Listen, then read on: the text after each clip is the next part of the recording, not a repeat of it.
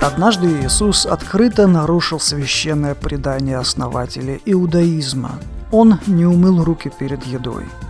Речь идет не о гигиене, а об ритуальном действии, которое символизировало стремление к чистоте.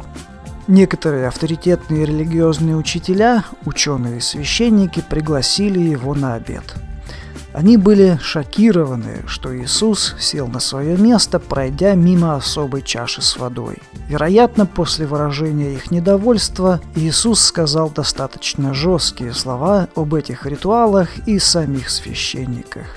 Иисус назвал их покрашенными гробами, которые снаружи выглядят солидно и привлекательно, а внутри них находятся мертвецы – к сожалению, исполнение всех религиозных ритуалов вовсе не означает, что человек стал добрым и честным. Ученым знатокам иудейских законов Иисус сказал то же самое, добавив, что их вина в том, что они к тому же заставляют простых людей мучиться и страдать, хотя могли бы не обманывать их и не вводить их в заблуждение.